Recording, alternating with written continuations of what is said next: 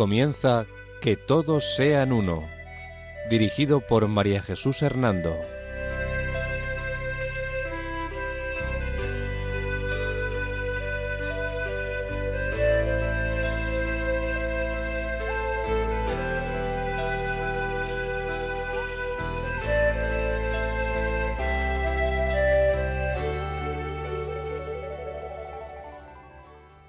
Buenas tardes, queridos oyentes de Radio María.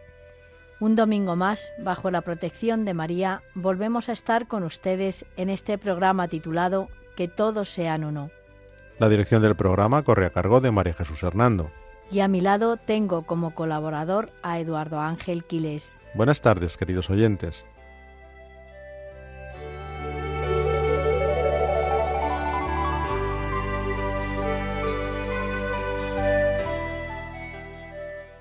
El sumario de nuestro programa es el siguiente. Sexto programa sobre la religión budista. La mujer en el budismo. El papel de la mujer en la época de Buda. El monacato femenino. Las fiestas en la religión budista. El Año Nuevo, el Día de Buda y otras fiestas destacadas a lo largo del año. Significado soteriológico de algunos animales en el budismo. Los animales más importantes para el budismo el buey, el elefante, el rinoceronte y la serpiente. Animales símbolo de la meditación y la soledad en la religión budista. Animales emblemáticos de la muerte, el infierno y la eternidad. Y por último, las corrientes en que se divide el budismo.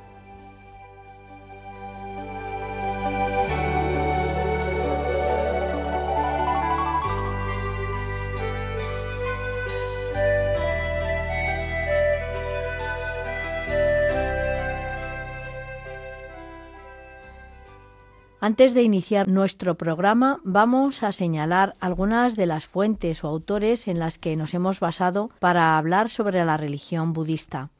El Agutara Nikaya del Sutta Pitaka, el Bhagavad el Dhammapada. Además, autores como Anesaki, Conce, Dumoulin, Eliot, Lamotte, Nakamura, Raymond Panikar, Jesús López Gay, Henry de Libac y María Jesús Hernando. Gracias, María Jesús, por señalarlos los autores en los que te basas para hablar sobre el budismo. Hoy, en este sexto programa sobre la religión budista, te agradecería que dedicases un tiempo a hablarnos sobre el papel de la mujer en el budismo. Con mucho gusto, Eduardo. Como vas a poder observar, la mujer es bastante irrelevante en la religión budista. Si el varón seglar gozaba de pocos privilegios, la mujer era casi ignorada no solo por ser laica, sino también por ser mujer. Buda mismo, aunque dentro de su doctrina eh, el ideal no era la maternidad, consideraba que el fin de la mujer era tener hijos y vivir para el hombre.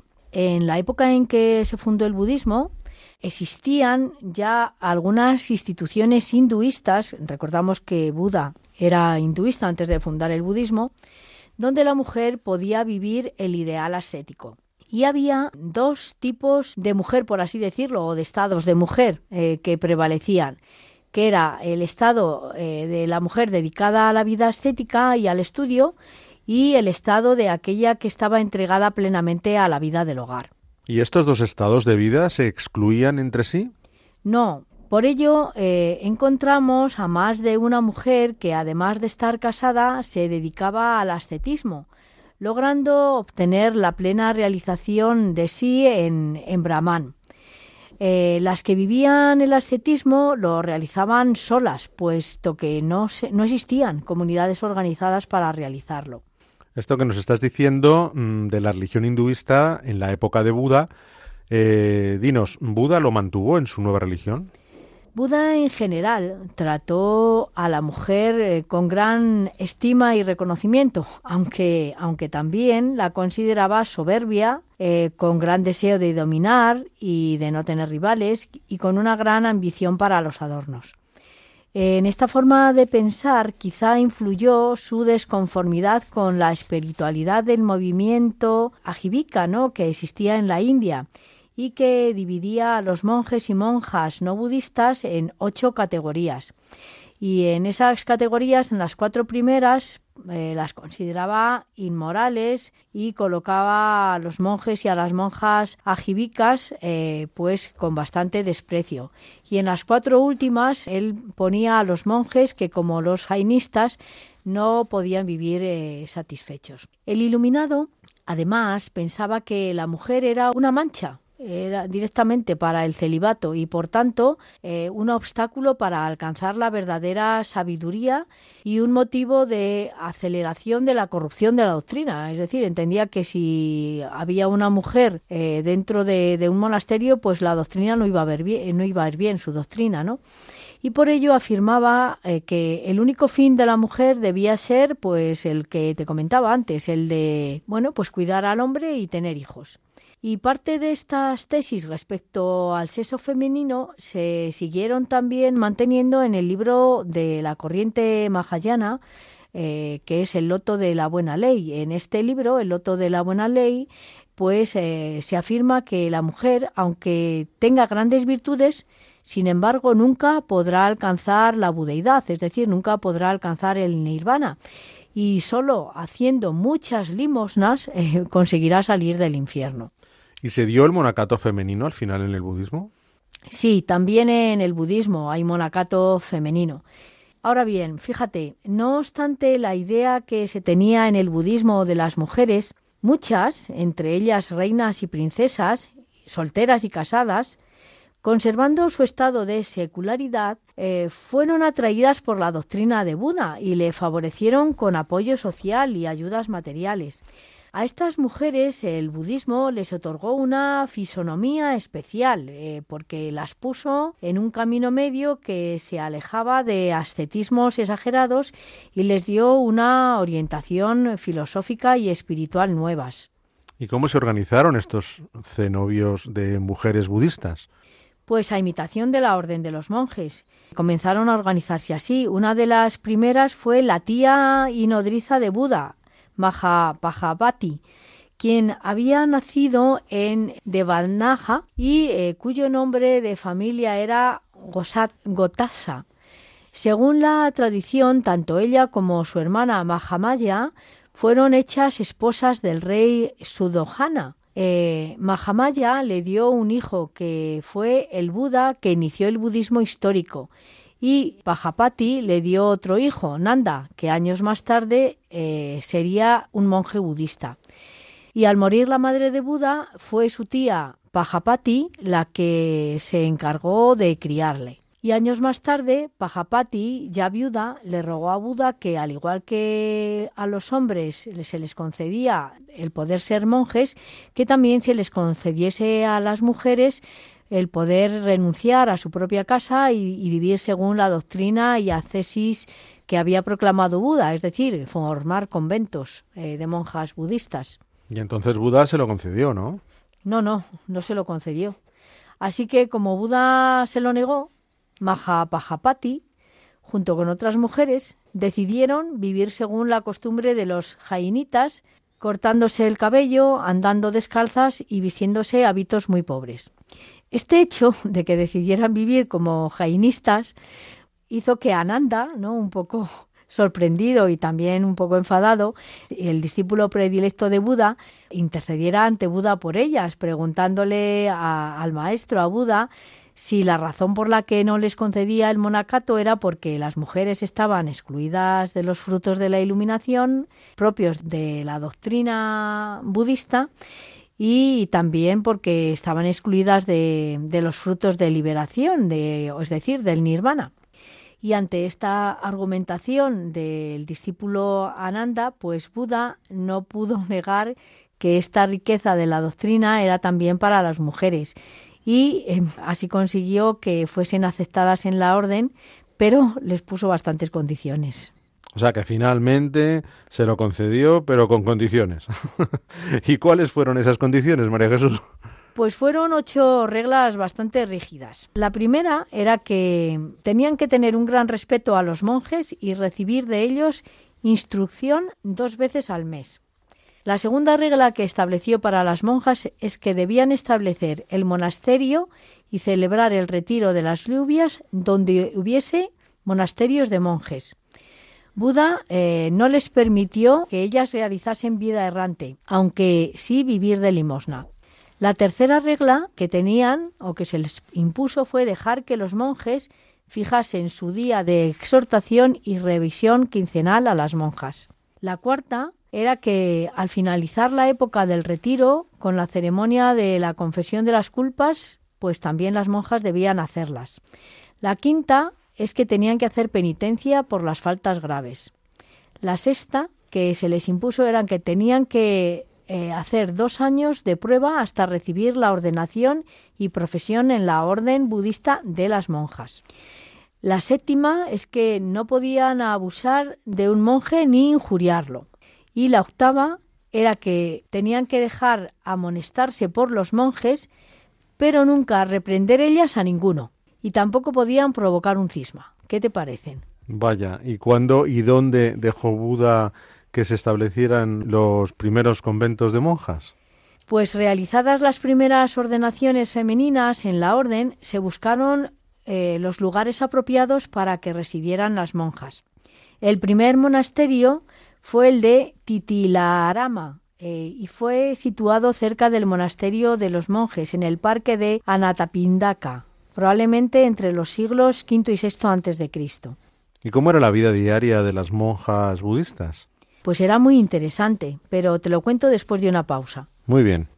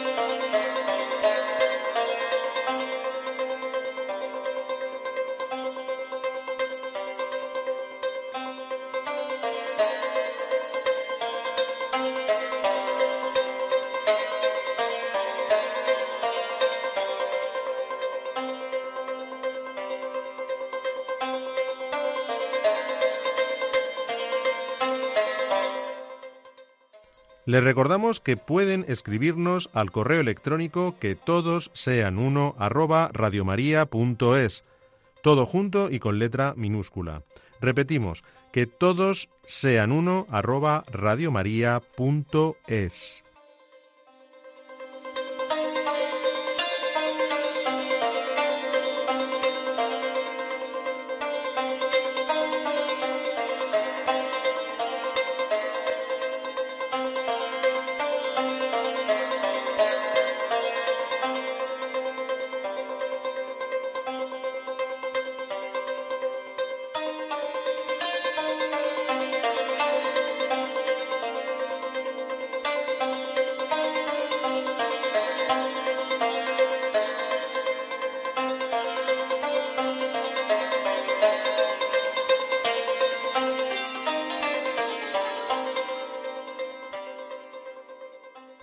Jesús, antes de la pausa nos ibas a contar cómo era la vida diaria de las monjas budistas, ¿no es así? Cierto, Eduardo. Verás, su vida monástica consistía en una profunda formación y vida ascética y al comienzo fue realizada por el mismo Buda, esta exhortación y esta formación. Estas monjas, antes de profesar, se preparaban con un noviciado de dos años, dirigidas por una maestra que les orientaba en el ejercicio de la vida monástica y también les explicaba y exigía el cumplimiento de las reglas. En la vivencia de esta vida tenía una gran importancia el discernimiento de espíritus, ya que con este pues eh, se trataban de superar las tentaciones de, de Mara, el diablo, para cumplir fielmente las reglas. De hecho, pues las monjas sobresalieron por su profunda meditación. Incluso, fíjate, algunas fueron tan ejemplares que llegaron a instruir a los monjes. Y a este discernimiento de espíritus se unió el papel que las monjas jugaron como medium en las relaciones de las personas con el misterio. Me llama la atención eh, que algunas de las monjas llegaron a instruir a los monjes incluso a llegar a ser mediums. Sí, sí, y esta influencia hizo que durante los primeros años fuese floreciente la vida de comunidades femeninas. Pero mm, a raíz del primer concilio budista, donde, como decíamos en el anterior programa, no sé si lo recordarás, Ananda pues fue criticado por haber conseguido de Buda el permiso para estos monasterios, la vida monacal femenina sufrió una gran crisis y de hecho, en la corriente Theravada, que es la corriente que estaba en, en India, ¿no? o la Hinayana o Theravada, pues allí las monjas nunca llegaron a adquirir eh, una carta de ciudadanía, es decir, no pudieron tener eh, monasterios. ¿Y también ocurrió así en el budismo Mahayana? Eh, pues en el budismo Mahayana los monasterios de monjas fueron más florecientes, porque el budismo Mahayana es más abierto que el Theravada. Eh, de hecho, en China llegaron a tener gran influencia en, la corte, eh, en la corte imperial. Y en Japón, debido a la importancia que las monjas que eran medium femeninos, pues tenían como un papel histórico, pues llegaron a ser más allí las monjas en comparación de, de los monjes pero porque, claro, el Estado y las personas apreciaban mucho este, este ser medium, ¿no? Que les comunicaba con otros seres, etcétera, y por eso aumentó mucho el número de monjas. Pero en la actualidad ha disminuido poderosamente el número de monjas budistas y de hecho en Tailandia, eh, país de tradición budista, hoy en día prácticamente se han extinguido los monasterios de monjas. Gracias, María Jesús. Me ha parecido muy interesante todo lo que nos has dicho sobre el papel de la mujer en el budismo y en especial sobre el monacato femenino. En el sumario del programa nos decías que ibas a abordar eh, eh, las fiestas budistas. ¿Qué te parece si inicias ahora ese tema?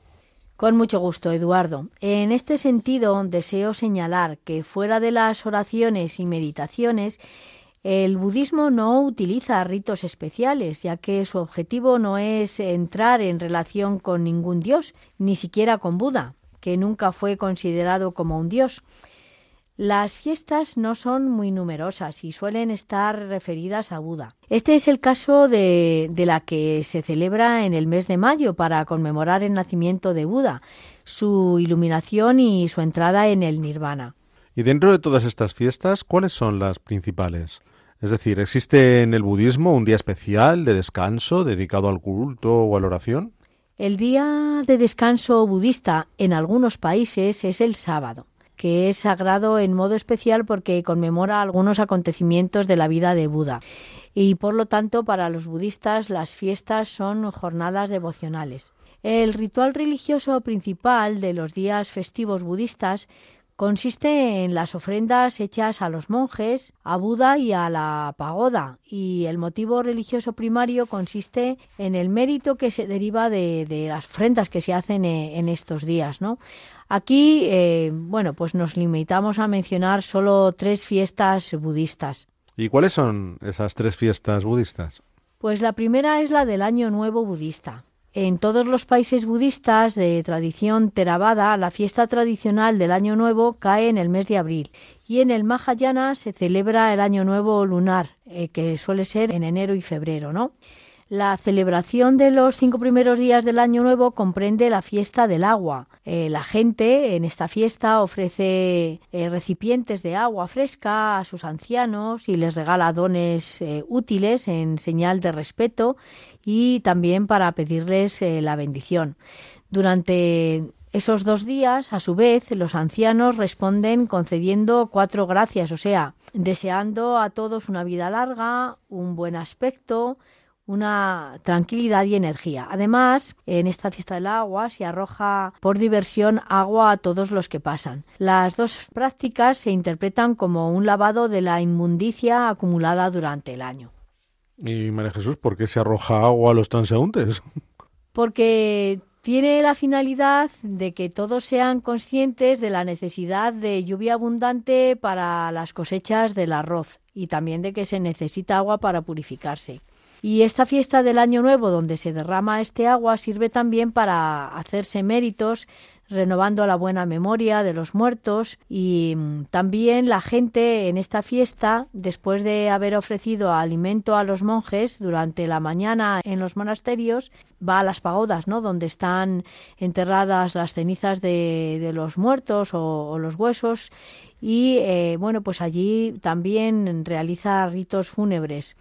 Eh, se trata, por tanto, de días en los cuales se hace la peregrinación anual a las pagodas y donde están enterrados los antepasados de la familia. Muy bien, María Jesús, nos has dicho que la primera fiesta es la del Año Nuevo, obviamente. ¿Y cuál sería la segunda? Pues la segunda es la celebración del Día de Buda. Este día es el día más santo e importante para todos los budistas del mundo. En esta fiesta ellos celebran eh, tanto los países Theravada como Mahayana, pero en concreto los del Theravada conmemoran tres acontecimientos importantes de la vida de Buda, que son su nacimiento, su iluminación y su muerte o entrada en el Paranirvana. Los budistas de las comunidades Mahayana pues celebran sus ceremonias religiosas eh, tributando homenaje al que consideran plenamente iluminado, que es Buda, y en esta fiesta suele celebrarse el día de la luna llena de mayo. En la celebración del nacimiento de Buda, además, no solo se celebra su nacimiento físico, sino que, fíjate, también se celebra su nacimiento espiritual, es decir, la conquista de una mente y de una meta espiritual a la que cada budista debe aspirar. muy bien. ¿Y cuál sería entonces la tercera fiesta importante que celebran los budistas? Pues esta tercera fiesta es la denominada iluminación del Buda, que suele ser más o menos a primeros de diciembre. Durante esta fiesta se lee la historia de la iluminación de Buda y se realizan cantos, eh, se realizan bailes eh, y se leen sutras de, de los libros budistas del Tripitaka. Gracias, María Jesús, por hablarnos de las fiestas más importantes del budismo. He oído también que el budismo da una gran importancia a los animales. Incluso tengo entendido que algunos de ellos los considera sagrados. Eh, ¿Te parece que dediquemos la última parte de nuestro programa a hablar sobre ellos? Sí, sí, por supuesto. Y además te agradezco que te intereses por este tema de los animales en el budismo, pues creo que tiene un gran significado para esta religión eh, la aportación soteriológica o salvadora eh, esta simbología que ellos aportan al, budismo. Los animales eh, han sido siempre objeto de especial atención eh, para el budismo y de hecho en el aspecto soteriológico, en el aspecto de la búsqueda de la salvación, son ellos los protagonistas de uno de los seis mundos de la reencarnación Y además el canon budista escoge en varios momentos la figura de diversos animales de la selva para describir eh, su espiritualidad. De hecho, Buda, utilizándolos como metáfora, dice que si los animales pudiesen vivir unidos en mutua eh, reverencia, confianza y cortesía, con mayor razón eh, deben hacerlo los monjes, que han dejado el mundo para vivir su itinerario salvador. Es curioso esto que dice Buda sobre la unidad y la armonía de los animales, que debe ser imitada por la comunidad de los monjes budistas. ¿Y cuáles son los animales más importantes para el budismo, María Jesús? De entre los animales que mayor relevancia tienen para la religión del iluminado, hay cuatro que gozan de una simbología y categoría salvadora especial, que son el buey, el elefante, el rinoceronte y la serpiente. Todos ellos, fíjate, aparecen relacionados con aspectos fundamentales de esta espiritualidad. Y aspectos fundamentales de esta espiritualidad del yo es la naturaleza del yo, el camino místico, la sagacidad y la sabiduría. Eh, dinos, María Jesús, ¿por qué el buey? ¿Y qué dice Buda sobre este animal? Porque este mamífero, el buey, es un mamífero doméstico y dedicado a la agricultura. De hecho, se utiliza por eso en la espiritualidad budista para expresar algo propio, algo que es connatural y que pertenece a la vida diaria del hombre. El buey además simboliza el yo, y la naturaleza original, que en último término es la misma naturaleza de Buda. De ahí que se le utilice metafóricamente para expresar el camino místico que la persona y su progreso hacia la iluminación debe realizar. Asimismo, algunos de los autores budistas llaman a Buda rey de los bueyes, probablemente haciendo alusión a la etimología del nombre de su familia, Gautama, Gaus, buey, ¿no? Y explican que el monje que no logra la iluminación se reencarnará en forma de buey. Muy bien. Eh, nos has dicho que en el, bueno, en el hinduismo tenía gran importancia el elefante, recuerdo. Y también nos has nombrado el elefante como animal significativo en el budismo. Dinos por qué el elefante. Te hablaré sobre él, Eduardo, pero antes vamos a hacer una pequeña pausa. Muy bien.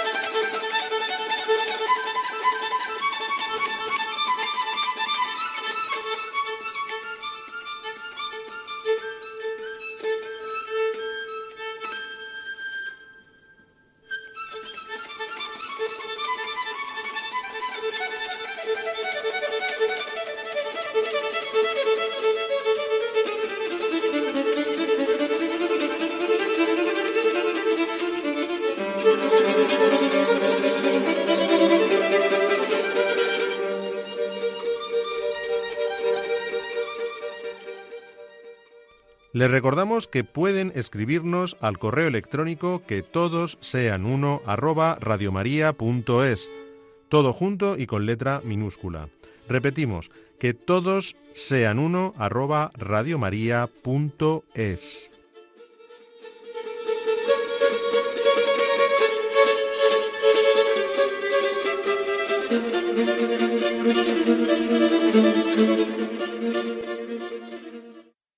Jesús, antes de la pausa nos ibas a hablar sobre la importancia del elefante en su narrativa y simbología. Yo te preguntaba que por qué el elefante. Porque este gigante es símbolo del bicú o del ermitaño, que cantando salmos, este ermitaño pues eh, vive feliz en la soledad de la montaña, esperando lograr la iluminación, como vive feliz el elefante, ¿no? Él, en, la selva, ¿no? El vagar del monje debe imitar al del elefante libre, que mira siempre adelante y va por la selva con paso tranquilo, inmune y sabiendo dónde debe pisar. El elefante tiene también la función de acompañar al bodhisattva. El bodhisattva, que es aquel que no pasa al nirvana y se queda como una especie de santo, ¿no? Para ayudar a las personas a que alcancen el nirvana y por eso al bodhisattva se le llama también virtud universal.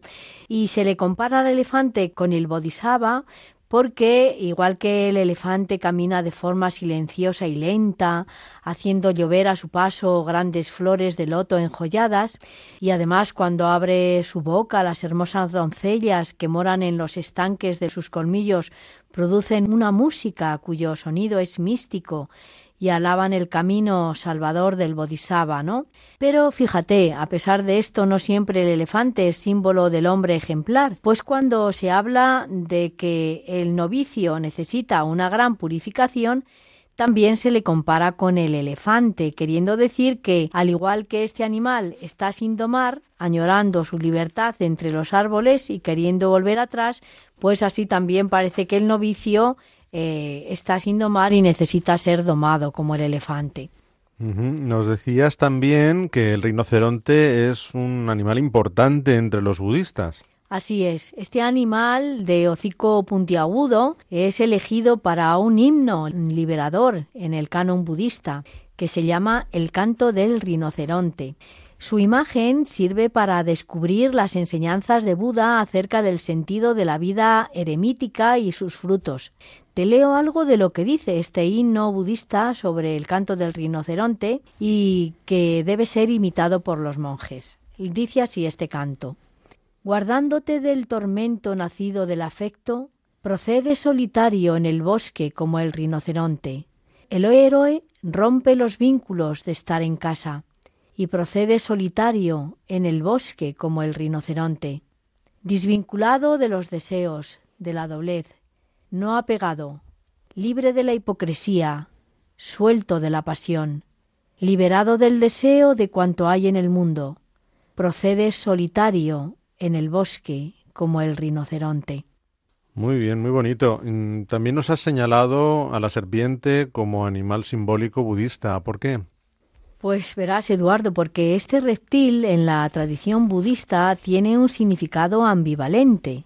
Por un lado, es un animal mítico, símbolo de la sabiduría, la pureza y la firmeza, y también eh, representa la soledad del monje en la selva y es portadora de bienes, puesto que después de que Buda recibiera la iluminación, la serpiente lo defendió de las inclemencias del tiempo. Pero el segundo aspecto simbólico que tiene la serpiente es negativo, eh, porque es considerada como sinónimo de la vida apegada a la tierra, de la vida secular, de la virilidad y de las tentaciones sexuales. La serpiente, eh, que en sánscrito se llama Nag o Naga, es elegida también en el budismo como ideal del novicio budista, ya que según un texto del Mahayana, hubo una serpiente que para dejar su naturaleza tomó forma humana y quiso recibir la ordenación, pero como fue descubierta y despedida de la orden, pidió a Buda que al menos su nombre quedase en la vida monástica. Y entonces el iluminado se lo concedió y puso el apelativo de Naga, serpiente, al aspirante que se prepara para recibir la ordenación. ¿Y en el budismo hay también animales que tengan otra simbología? Claro que sí. Están los animales símbolo de la meditación, la soledad y la vida de meditación del seguidor de Buda. Por ejemplo, la abeja es comparada con la persona que medita. Así se dice que al igual que la abeja vuelve sobre la materia consiguiendo una auténtica concentración, Así también el que profundiza en la doctrina se fija fácilmente sobre el objeto de meditación, pero cuando detiene la etapa del raciocinio, deja de divagar como una abeja y pasa al estado de auténtica concentración que conduce al nirvana. Otro animal eh, también es el cocodrilo, que sirve como figura de contraseña. El cocodrilo se cuelga en la entrada de los monasterios que han terminado la cuaresma para anunciar que los monjes han recibido ya los hábitos nuevos. Otro animal importante para el budismo es el león, que es símbolo de la soledad que debe alcanzar la persona que anhela conseguir o llegar al nirvana, porque eh, como el león tendrá la capacidad de no asustarse de los rumores, de superarlo todo y después de vagar victorioso como un rey por la selva. Otro animal muy significativo para el budismo es el tigre. El tigre, a pesar de ser un animal salvaje en la mitología budista, tuvo la dicha de ser acogido por los ojos misericordiosos de Buda. Este, eh, conocedor del valor de la concentración universal, realizó un acto salvador y se dejó comer por este animal hambriento, ¿no? En una de esas simbologías que existen dentro del budismo, ¿vale? Es una como una leyenda, ¿vale? No es que Buda se dejase comer, comer por un tigre, sino que hay una leyenda que dice que se dejó comer por un tigre pero de manera simbólica, ¿no? Y asimismo el tigre y el toro, que viven en las cavernas de las selvas, pues también son símbolos del monje errante que se retira a la soledad de las montañas para alcanzar la liberación. Pero todavía hay más animales simbólicos. ¿Ah, sí? Háblanos, por favor, háblanos de ellos. Son los animales emblemáticos de la muerte, el infierno y la eternidad. En sentido negativo, los animales son utilizados en la literatura y en el arte budista para representar algunos de los mundos infernales, donde el hombre sufre el estado espiritual y mental de ignorancia o para atormentar a los que han sido condenados. Por ejemplo, el pavo real, centrado en sí mismo, representa al hombre laico que vive en su casa y le cuesta avanzar hacia el camino de la liberación. El gusano tiene un valor negativo para los budistas porque es el animal que roe hasta la médula de los huesos a las personas que van al infierno. Y el perro es utilizado como animal guardián de las puertas del infierno y como agente de tortura de los condenados. Otro animal eh, es el cisne, que se lanza al estanque sucio de loto y es el modelo que el Bodhisattva debe imitar lanzándose al infierno para poder salvar a los otros, para sacarles del infierno. Y también con su velocidad el cisne representa al monje que a través de su vida de renuncia y soledad consigue más fácilmente la perfección que le libre del infierno. Y en sentido positivo y liberador, los animales son también imagen de la paz eterna que aporta el nirvana. Por ejemplo, el caballo es símbolo de grandeza y se pinta en las tablillas donde se escribe el nombre de los difuntos para que éste pueda saltar sobre las penalidades infernales. El toro es otro animal que, eh, por el sentido de bravura y fuerza para vencerlo todo, pues se coloca en las tablas donde esté escrito el nombre de los difuntos para que sean fuertes en la nueva vida. Y la tortuga eh, es un animal también muy importante en el budismo porque es un animal que vive muchos años y por tanto es considerada el emblema de la vida eterna y está liberada del ciclo del samsara, es decir, de las reencarnaciones. Hoy en el sumario nos decías también que nos ibas a hablar sobre las tradiciones o ramas budistas. ¿Qué nos puedes decir sobre estas tradiciones? Pues haciendo una pequeña introducción sobre todas ellas, creo que conviene recordar que el budismo no está organizado con una jerarquía vertical. La autoridad religiosa se basa en los textos sagrados. La comunidad monástica se organiza históricamente por líneas de transmisión en el tiempo, donde las cadenas de relaciones entre maestros y discípulos son centrales. Los laicos tienen distinto papel, dependiendo de las dos grandes ramas, que son el Theravada y el Mahayana. El Theravada significa pequeño vehículo y el Theravada significa gran vehículo. En el budismo Mahayana, la vida laica se considera tan útil para alcanzar el nirvana como la vida monástica, mientras que en el Theravada se da un énfasis a la vida monástica y se desprecia más la vida del, laico. Y otra clasificación muy común es identificar una tercera rama, que es el Brahayana, también llamado eh, budismo tántrico, ¿no? Y se puede considerar como una parte, una división del Mahayana. Esta organización religiosa eh, descentralizada ha permitido una enorme flexibilidad en los puntos de vista y enfoques que se ha dado al budismo, ¿no? Las variantes de budismo se dieron por divisiones en el tiempo y, por discusiones doctrinales. Eh, y por eso se ha dado como este árbol ramificado ¿no? de estas tres grandes ramas, el Theravada, el Mahayana y el Brahayana. Y dentro de este árbol ramificado, ¿cuál es la primera corriente que se dio en el budismo? La del Hinayana o Theravada que como te decía significa pequeño vehículo. El Hinayana eh, viene de los términos Hina, pequeño, y Yana, vehículo. Eh, ambos palabras son sánscritas. Y de ahí este pequeño vehículo o eh, Hinayana o Theravada también, conocido así también llamado budismo del sur y es considerado como el vehículo donde se procura ante todo la salvación personal. Su ideal es el del santo, Araraj, el ideal que se tenía en el hinduismo.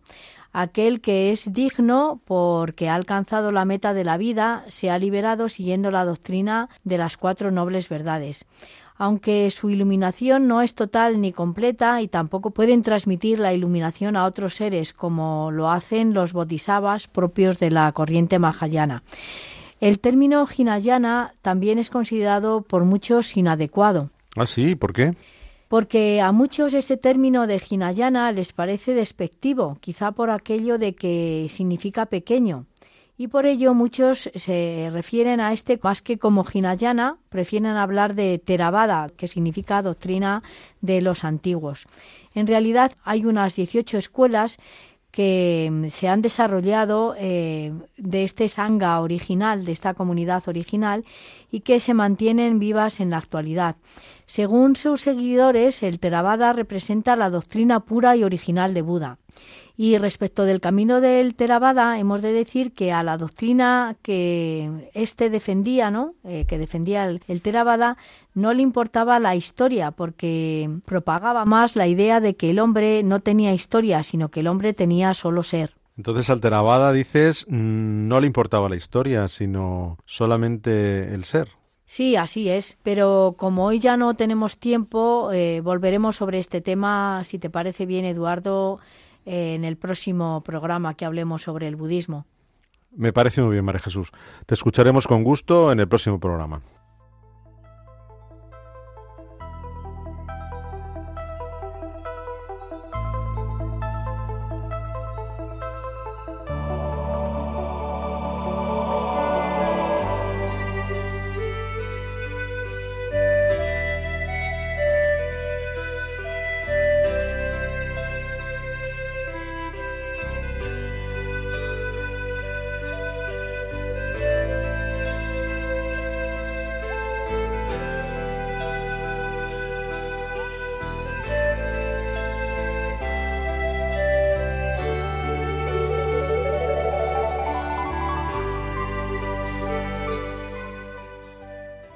Les recordamos que pueden escribirnos al correo electrónico que todos sean uno arroba todo junto y con letra minúscula. Repetimos, que todos sean uno arroba.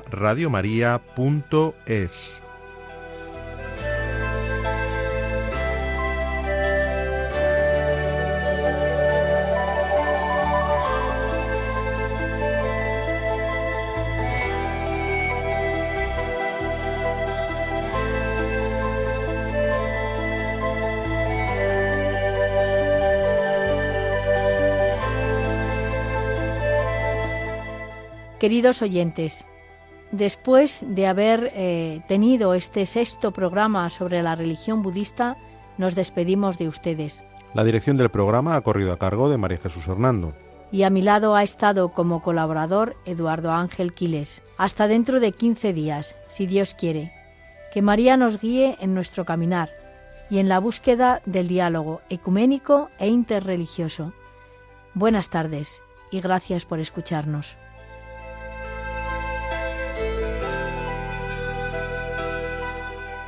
Han escuchado Que todos sean uno, un programa dirigido por María Jesús Hernando.